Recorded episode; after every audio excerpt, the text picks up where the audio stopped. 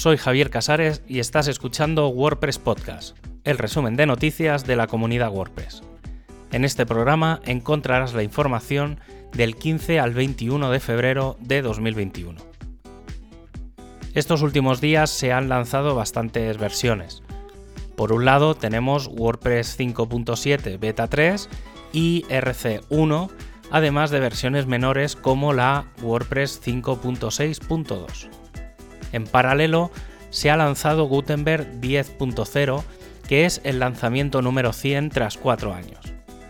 En esta versión 10 se ha lanzado el bloque de páginas como principal elemento, muy en la línea del Navigation Block. El equipo de Core sigue trabajando en el lanzamiento de WordPress 5.7 y es que ya conocemos algunas funcionalidades extra. Para empezar, tenemos la función Render Block, que nos permitirá alterar los contenidos bloque a bloque, y también la función isPostStatusViewable, que permitirá saber si un contenido es público o no. A todo esto le hemos de sumar la ampliación de los lazy load, ya no solo a imágenes, sino también a los iframes, y las nuevas funciones para controlar el meta robots. Son unos primeros pasos que apenas permiten cambios, pero que incluyen por defecto la directiva del Match Image Preview. Para acabar, el feature plugin que permite analizar los errores a la hora de actualizar un plugin que se queda a medias y que permitiría volver a la versión previa está disponible de forma pública el equipo de test ha lanzado la segunda llamada a pruebas del editor del sitio que va enfocada a la creación de la página de inicio del sitio. Ahí se incluye la incorporación de un logo, del título del sitio, listados, etiquetas, navegación y plantillas. El equipo de Tide sigue trabajando en el próximo lanzamiento del proyecto que podría tener una primera versión candidata en las próximas dos semanas. Esto además iría acompañado del relanzamiento del plugin PHP Compatibility Checker que podría usar la API de este nuevo servicio para el análisis de plugins y themes de WordPress. El equipo de plugins ha mandado un recordatorio importante. No se pueden publicar en el repositorio plugins que vengan derivados de plugins premium. Y hay que tener en cuenta que esto no viene derivado de la licencia GPL de WordPress, sino de las reglas que hay a la hora de publicar un plugin en el repositorio oficial de WordPress. El equipo de themes está trabajando en reducir el salto entre los temas tradicionales y los temas de bloques como la jerarquía de plantillas o el uso de bloques en los temas tradicionales con la función doBlocks.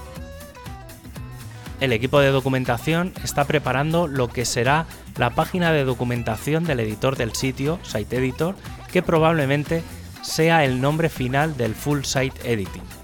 La idea es que se centre toda la documentación de esta funcionalidad en un sitio separado del resto de documentación y que esté dividida entre el Help Hub, la página de soporte, y la del Code Reference para desarrolladores.